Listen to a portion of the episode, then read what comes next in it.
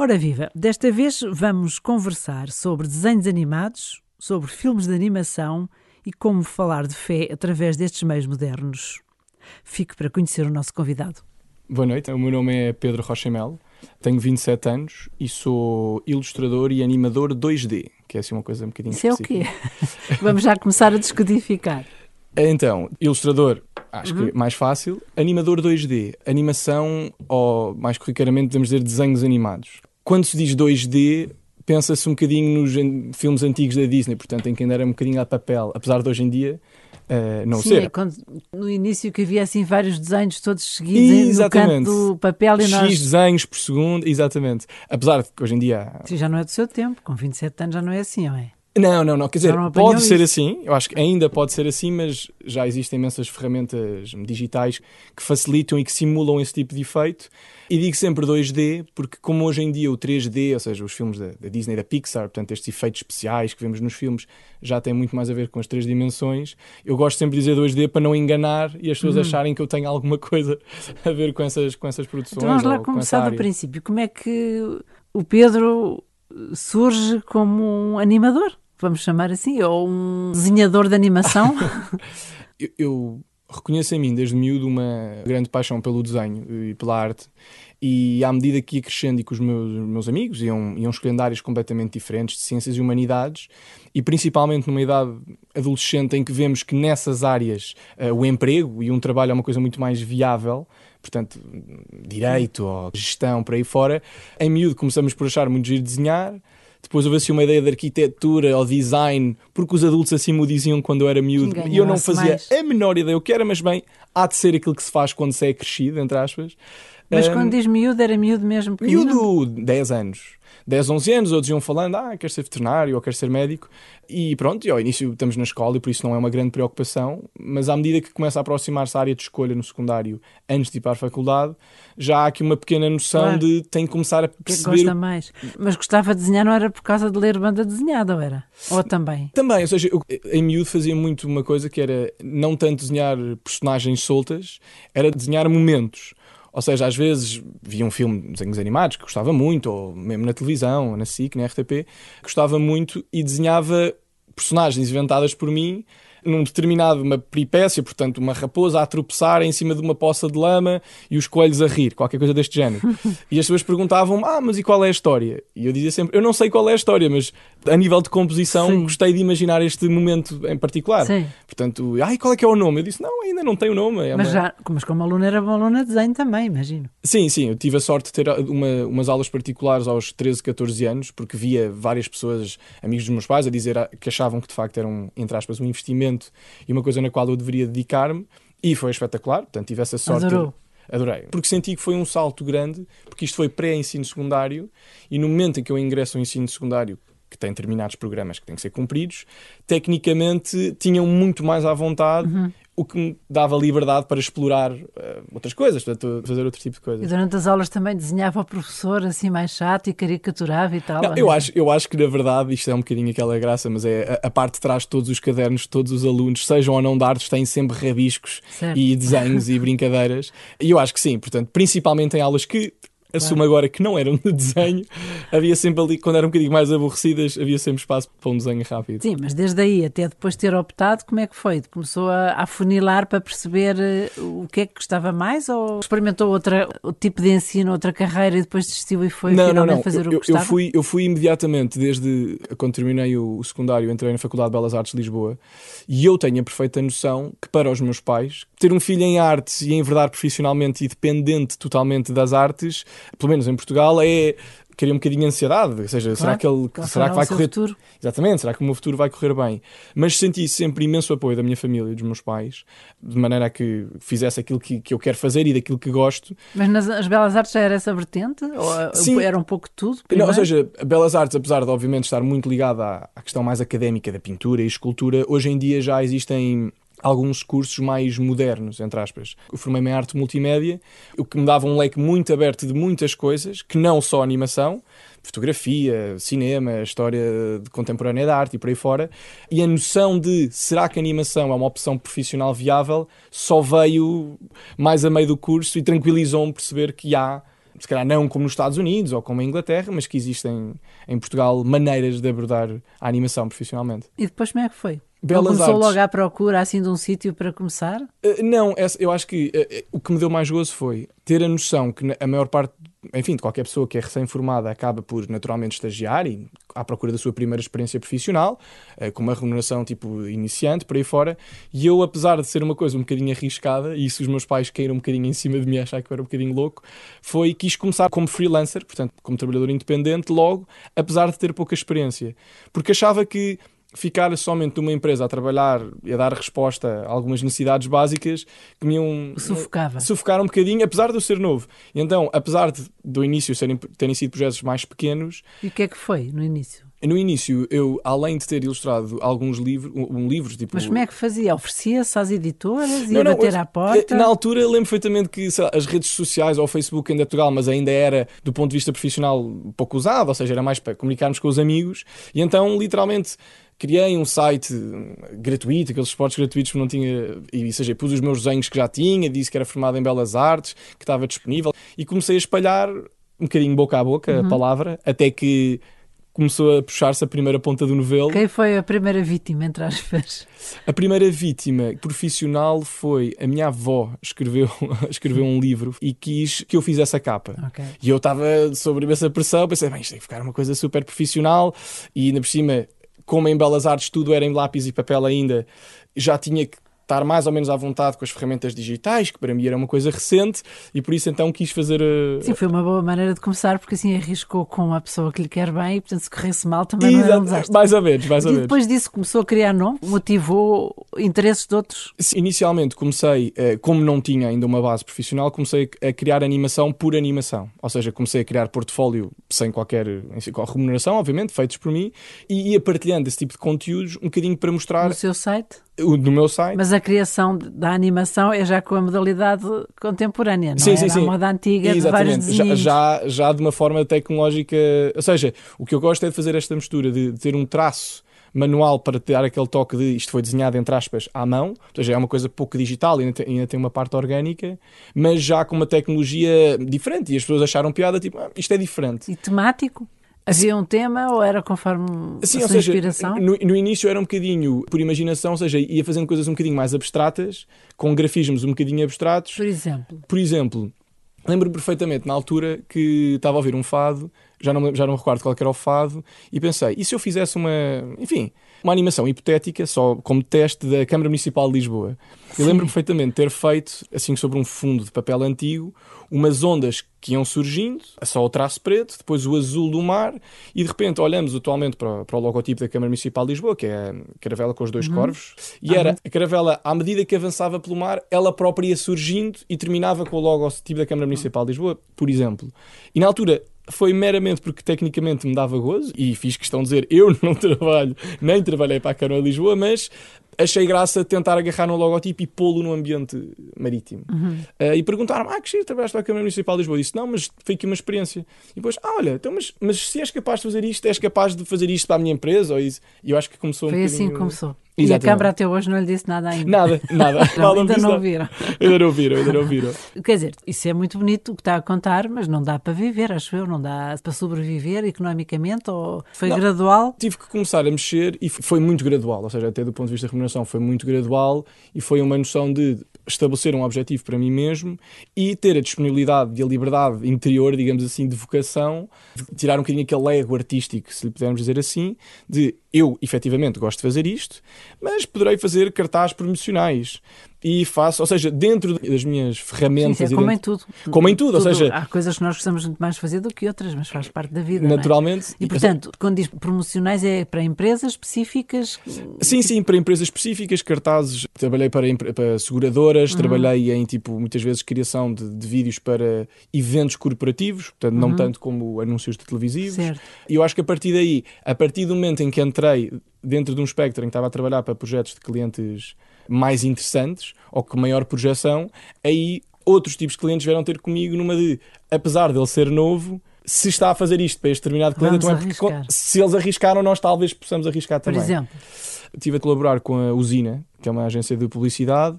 Trabalhei com o Grupo Empresa, Na altura eram os 120 anos da Annie de Blyton e tinha havido uma, enfim, acho que era a oficina do livro, tinha feito uma nova, uma nova coleção que vinha na compra do Expresso, qualquer coisa do género, em que eram vendidos determinados livros da, dos cinco e do Colégio das Quatro uhum. Torres e por aí fora. E gostaram do meu traço e disseram: Olha, conseguirias fazer um, um mini vídeo promocional, assim, quase como se fosse tipo, um mini momento de desenhos animados do que se passa nesta história. Uh, eu Isso disse, para si foi uma maravilha. Não, não, uma maravilha. Foi, porque, ou seja, porque era a liberdade criativa de poder usar o meu traço, claro que restrito claro. pela, pela história, não é? Com livros que tinha lido em miúdo, com certeza. Exatamente, os sim, exatamente. E foi muito bom mostrar que consigo pôr perfeitamente o meu traço e fazer uma coisa que genuinamente gostava para um cliente que neste caso me deu a liberdade total e que pelo que eu percebi, também gostou do trabalho na altura. E pronto, e isto também me facilitou um bocadinho esta. A divulgação do seu trabalho, imagino. Esta divulgação do meu trabalho. Que é sobretudo animação, portanto. Ou também digo... continua ainda a fazer ilustrações? Uh, sim, ou seja, ilustração não só dentro de um suporte de livro, sendo ah. que, eh, dizer, uhum. idealmente, claro que é o que me, pessoalmente me dá mais gosto, claro. E há livros infantis, sobretudo, ou não necessariamente? Livros infantis, foi interessante. Eu livros infantis, desde, obviamente, ligados à igreja, portanto, ligados obviamente. a. Obviamente? Não, obviamente. Para quem nos ouve ainda não sabem porquê, mas sabem. Exatamente. É, porque é, o Pedro sou, é católico, sou católico e entusiasma-se com o assunto. Exatamente, sou católico, sou praticante e dos livros que fui fazendo foram completamente diferentes, seja, desde ligados a, a refugiados, Fiz um que fui convidado por uma autora para criar um livro sobre um balão, portanto, um livro infantil. Mas o seu coração balança mais para a animação, eu, ou a impressão minha? Eu acho que sim. Eu acho que balança mais para a animação, mas com a consciência de que tenho que trabalhar ainda mais a minha ilustração e a minha animação, claro, também, para poder dar um, um salto seguinte, uhum. digamos assim. Sim, com 27 anos ainda é um grande percurso pela frente. Mas já percebi, também pelo seu currículo, que não se limita a trabalhar para Portugal colabora também com outros contextos fora do país. Eu tinha, tinha alguns amigos meus uh, e um amigo meu que estava a viver em Inglaterra, isto numa fase ainda muito inicial em que eu tinha acabado de me formar, e um amigo meu que também ele era freelancer, o João Cunha Monteiro, foi uma enorme ajuda no início porque conhecer alguém português novo, muito dentro do mundo da animação e que já trabalhava neste momento no Reino Unido, portanto tinha uma base espetacular, portanto foi um, um mentor quase no início, perceber o que é que é possível fazer e, que, como, é que, como é que se começa. E que me passou este contacto que tinha desta cliente e portanto foi um enorme voto de confiança em mim de olha, vê lá agora se tens capacidade e na altura era uma, uma empresa de pagamentos eletrónicos, acho eu. E era para fazer o quê exatamente? Era uma empresa de pagamentos eletrónicos que no final do ano queria assim um, quase um, um relatório de, de, marketing das coisas que tinham sido feitas ao longo do ano, que pode ser uma coisa assim um bocado aborrecida. Um bocado seca, assim. Um bocado seca, muitos gráficos, muitos números e que era literalmente temos esta base de informação transforma desenrasque, desenrasque e, e torna interessante, torna interessante e, e, interativa visualmente, de modo a que, que seja possível vê-la durante 10 minutos. E pronto, e foi um desafio, mas eu acho que também é um bocadinho aquele estigma de ser português, que foi ótimo, mais uma vez, das abordagens de outras empresas, porque de repente tinha 22 anos na altura e já tinha um trabalho, enfim, particular, pequenino, mas para um cliente de fora, o que mostrava confiança num cliente estrangeiro e que para um cliente português. Claro, incentivou mais. É? Exatamente. Hum. Portanto, foi sempre um bocadinho de. Quanto mais responsabilidade me era colocada por parte dos clientes, mais isso deixava à vontade outros potenciais clientes hum. a, a contratarem-me e depois atrás desses vieram outros? Exatamente. E aí, Todos o... de Inglaterra? Não, não, não. Neste caso, este de Inglaterra, é muito, muito cá de Portugal. Tive, por exemplo, uma, uma, particularidade também foi gira de uma maneira em que pus a ilustração de outra forma, que foi no, no grupo Afiliado de Seguros. Houve uma reunião de, de líderes e, portanto, que se iam falar de determinados temas e foi super interessante porque me disseram, Pedro, vamos falar do tema A, B e C e gostávamos que tu, ao mesmo tempo que a reunião está a acontecer, estivesses num canto da sala e estivesse a desenhar em tempo real este tema. E eu, oh, eu olho e disse: olha, mas este tema eu não conheço do ponto de vista de empresarial o que é que pretende eles. Não, não, não. Do ponto de vista artístico ou abstrato ou infantil, como quiseres, gostávamos de deixar-te a liberdade de como Enquanto é que tu, decorre o encontro. Como é que tu, Pedro, interpretarias por, vagamente pelas coisas que vais ouvindo e pela palavra-chave que te demos, tipo performance e trabalho de equipa, como é que farias? E foi giro, as minhas linhas eram zero, foi tipo, bem, eu vou fazer isto, isto vai ser um desastre, mas vamos ver. Mas foi giro porque no final de cada painel eles pediam para ir à frente e mostrar o que é que durante aquelas 20, 20 minutos, meia hora eu consegui fazer, uh, e explicava, enfim, como é que eu, Pedro, tinha interpretado isto. Mas pronto, foi giro ir percebendo que havia confiança e sempre um espírito muito tranquilo, Uhum. numa lógica, quando uma empresa pede a alguém, olha, está nas suas mãos, tem liberdade, queremos é uma coisa visualmente Uhum. atraente. E como é que se inspira-se? Porque deve haver eh, temas mais eh, entusiasmantes, como já nos disse, não é? Eh, Aliás, na temática religiosa também já vi que fez algumas coisas, já falamos. Uhum. Mas há outros que, como disse, têm um potencial um bocadinho mais árido. Claro. Ali, em direto na fidelidade era uma coisa, mas Claro. o outro, o tal, o primeiro trabalho grande para a tal seguradora inglesa, como é que fez? Claro. Faz e refaz e pa- Não. no- passa noites em claro, Não, não, vezes mostra a alguém para ver eu- se eu gostam. muito- Eu, antes de, de começar e de, de avançar um projeto com, com o cliente, vejo que ele sabe perfeitamente aquilo que quer do ponto de vista daquilo que eu tenho que fazer e temas a abordar, mas que visualmente está um bocadinho perdido e que muitas vezes até me perguntam o que é que o Pedro sugeria. Ah, e às vezes o que sinto que acontece é. Não há tanta liberdade, não, é, não digo liberdade criativa, mas é difícil avançar com uma coisa excessivamente criativa e querendo manter sempre uma linha sóbria e tentar coisas visualmente super atrativas. Ou seja, muitas vezes o que acabava por fazer era perguntar se o cliente tem alguma referência visual que já exista de uma coisa que tenha Que gostado gosto, exato. e às vezes mostravam uma ou duas coisas que eu achava pessoalmente um bocadinho aborrecido ou pelo menos muito parecido com muita coisa e então muitas vezes eu era quase que me obrigava a ir investigar um bocadinho outras empresas de renome, etc., que tinham feito coisas um bocadinho mais arrojadas para mostrar a estas empresas, olha, esta grande empresa que provavelmente vocês respeitam e reconhecem, teve, entre aspas, a coragem criativa de fazer isto, que foi um sucesso brutal. Eu não estou a comprometer-me a dizer que vou fazer exatamente o mesmo, porque isto Claro. são equipas de centenas de pessoas, mas o passo de coragem de perceber que isto é possível ser feito é possível. E, ou seja, era aqui um bocadinho negociante com os clientes e, e acabava por me inspirar muitas vezes em numa indústria, de, por exemplo, de cinema de animação e por aí fora, e, e de referências de outras coisas, publicidade estrangeira que vou vendo e tentando importar isso para. E isso não está sempre constantemente a ser atualizado, porque assim como há investigações do ponto de vista científico, em que há sempre novas coisas, ou há legislações que, que saem os advogados têm que saber qual é a última coisa, não acontece isso consigo, com técnicas, com É- é um modas, com bocadinho- tendências, também têm que saber isso, não é? Sim, ou seja, é um trabalho um bocadinho ingrato nesse sentido, porque, é- e isso eu assumo que é quando finalmente. Lá está, tenho 27 anos, ainda tenho muito tempo pela frente, mas à medida que me vou especializando cada vez mais num determinado programa digital, portanto, num software, e que, que me sinto com- completamente confortável, os profissionais que estão um passo acima, um, um ou três ou mil passos acima de mim, já deram o Já salto para outro, para outro tipo de software. E é um bocadinho aquela coisa tipo, fogo, agora que me especializei nisto, vou ter que começar. De... Tu, nunca é do zero, porque é a base está é? lá. Mas Pois. sim, não, super desafiante. E eu sinto que se calhar em Portugal essa exigência é um bocadinho menor, porque a Não animação em si não é uma coisa é? muito. Ainda é, coisa, é uma coisa recente. Já existe muito, mas de médias empresas abordam e pensam. Então e você faz bonecos? mas é um bocadinho a gíria, porque então você faz bonecos e por isso, como são sempre empresas às vezes muito sóbrias, de repente confiar a alguém para fazer bonecos para nos representar é assim um passo de, um grande passo de coragem. Mas eu acho que é cultural, ou seja. Exato. Mais tarde ou mais cedo vai ser. ah, espero que sim. E em relação à fé, como é que se faz animação com assuntos que têm a ver com a fé católica? Porque também o Pedro já, já, vê, já tive a oportunidade de ver, por exemplo, um trabalho que fez para a Espanha e que recomendo vivamente quem nos ouvir, se quiserem perceber porque é que a missa não é uma seca. como é que isso surgiu e como é que isso faz? Um, antes de falar da minha fé pessoal, se calhar falando desse exemplo particular, que acho que é mais fácil. Eu, em 2011, dentro do contexto das Jornadas Mundiais da Juventude em Madrid, fiz uma atividade que se chamava Magis, que é uma, uma atividade organizada pela Companhia de Jesus eh, em- em- internacionalmente e que decorre alguns dias antes da própria jornada, no país em que, no país Sim, anfitrião. envolveu imensos portugueses, tiveram lá E- milhares de portugueses. sim. Milhares, milhares de portugueses. E apesar de ser quase uma mini atividade dentro desta atividade, tive a possibilidade de conhecer, um, na altura, um noviço espanhol, que era o Nubar uh, Ampar com quem tive, em com quem na altura conversei imenso, ainda era muito novo, ainda nem, nem na faculdade estava, ficámos muito amigos e fomos sempre mantendo o contacto e passados todos estes anos, uh, o ano passado fui convidado por ele e desafiado a fazer um- uma coisa que eles iam começar a fazer na Companhia Jesus Espanhola, uh, num canal do YouTube, em que queriam representar de uma forma super simples e em muito pouco tempo conceitos vocacional, eh, conceitos teológicos e por aí fora que são um bocadinho densos e, e difíceis de falar em pouco tempo,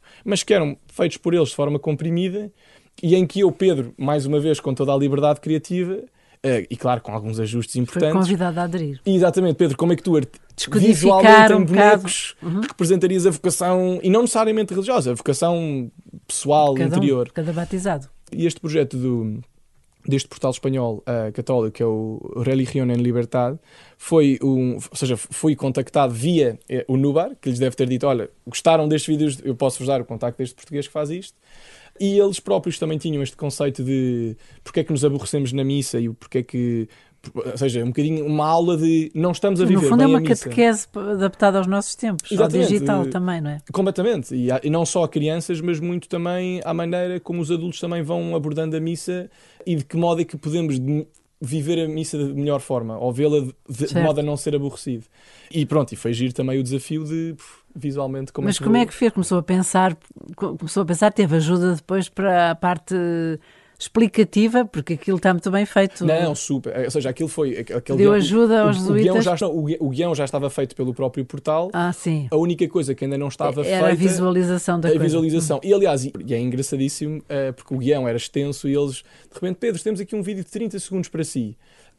E eu li o guião e olha isto é impossível, isto, isto vai demorar nem que seja dois ou três minutos, porque as pessoas querem ter um vídeo curtinho, mas não Sim. percebem que a extensão é enorme. E então o jogo, ou pelo menos aqui esta, a conversa foi muito gira, foi agarrar aqui um equilíbrio entre as ideias que eles já tinham e que eu achava um bocadinho talvez pesadas ou, ou muito lentas e fazê-la visualmente do ponto de vista de, da maneira como surgiram, com aquela ideia da mão a desenharem uhum. mais ou menos, pronto, de forma acelerada as personagens, de uma forma muito, concreta e que tivesse algumas brincadeiras. É ótimo, vale imensa a pena, recomendo vivamente. Olha, como é que faz? Reza enquanto pensa e desenha, pede ajuda, pede inspiração?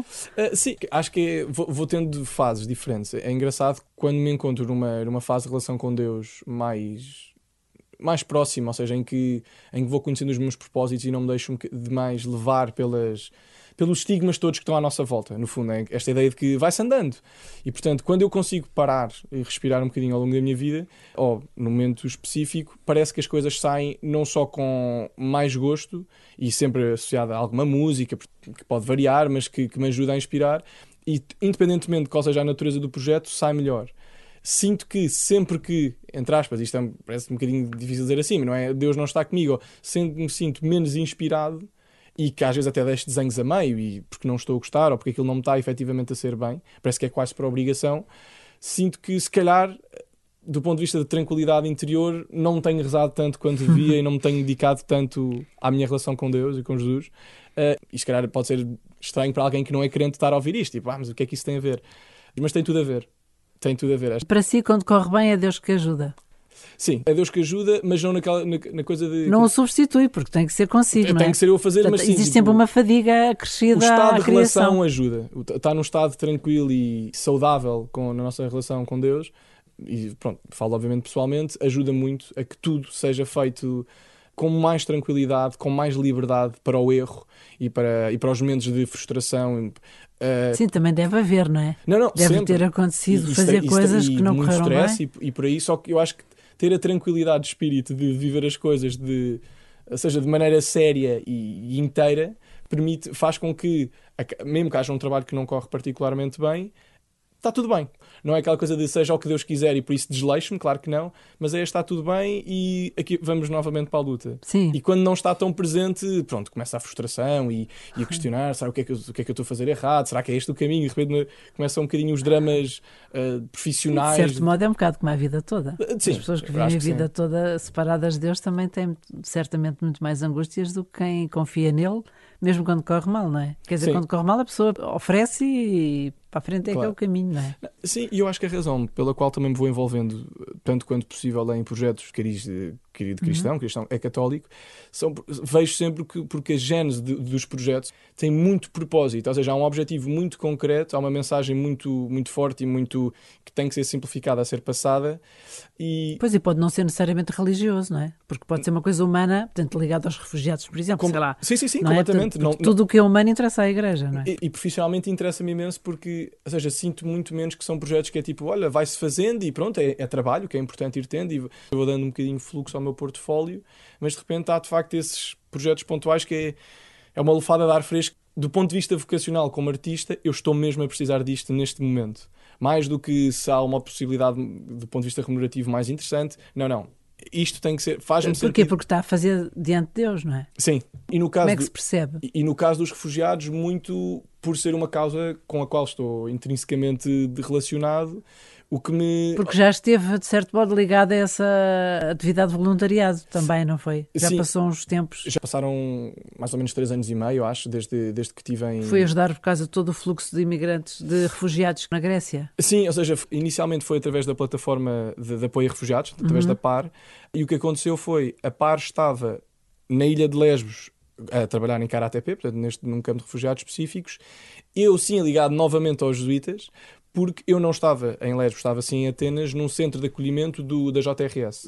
Ah, E por isso sim, portanto, era uma colaboração PAR-JRS, digamos E isso assim ensinou do ponto de vista humano, que foi bom para si. foi muito importante. Foi muito importante porque eu acho que, se calhar, é uma sensação que todos temos que é quando há algo que está para lá da nossa capacidade de resposta de ah, que diferença é que eu faço? Quer dizer, posso tentar fazer aqui uma ajudinha, mas não há nada significativo que eu vá fazer que vá mudar esta situação a uma crise enorme, mundial, ou que seja. E eu acho que aqui foi o clique de perceber se calhar, com a pessoa que sou e aquilo que tenho vindo a desenvolver e com a base que tenho, acho que tenho alguma coisa para dar, com a humildade e liberdade total de estou aqui por simplesmente ao serviço e disponível, não, não venho ensinar Mas lá não ninguém. estava a desenhar e a fazer animação. Nada, nada. Lá está- estava mesmo só a trabalhar quase como animador ou estava a coordenar o centro. Muito da minha experiência e, e tranquilidade do- dos campos de férias também católicos. E esta experiência deu-me, ou seja, foi ali um, um boost de.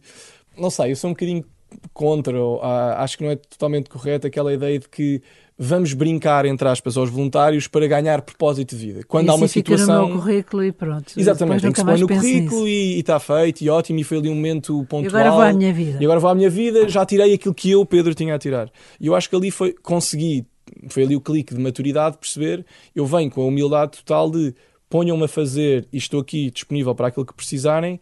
Não há nenhuma razão mais do que por serviço pela qual estou aqui. E aquilo que aprendi humanamente, efetivamente, foi avassalador e das pessoas com quem tive. E por isso, quando comecei a trabalhar naturalmente no livro dos meus irmãos refugiados, a maneira como tudo era representado, mais do que como a raposa e os coelhinhos, como, como explicar há bocado, daquele momento Certo. na poça ou o que seja, cada desenho e cada personagem e cada situação foi desenhado com uma responsabilidade e com um peso, um bom peso da experiência que tinha tido, uma experiência humana que se tudo interligava. Portanto, Uhum. E isso foi, foi, Pedro, foi muito importante. Muito obrigada pelo seu testemunho e muitas felicidades. Espero que consiga muitos e bons e projetos desafiantes e que todos possamos beneficiar disso. Só uma última coisa, quem quiser ver o seu portfólio, o que é que pode fazer? pode visitar o meu site que é pedrormelo.com ou a minha página de Instagram que é pedrormelo underscore arte. Pronto, podem Aqui fica a indicação. Exatamente. Obrigada. Boa noite e felicidades. Obrigadíssimo.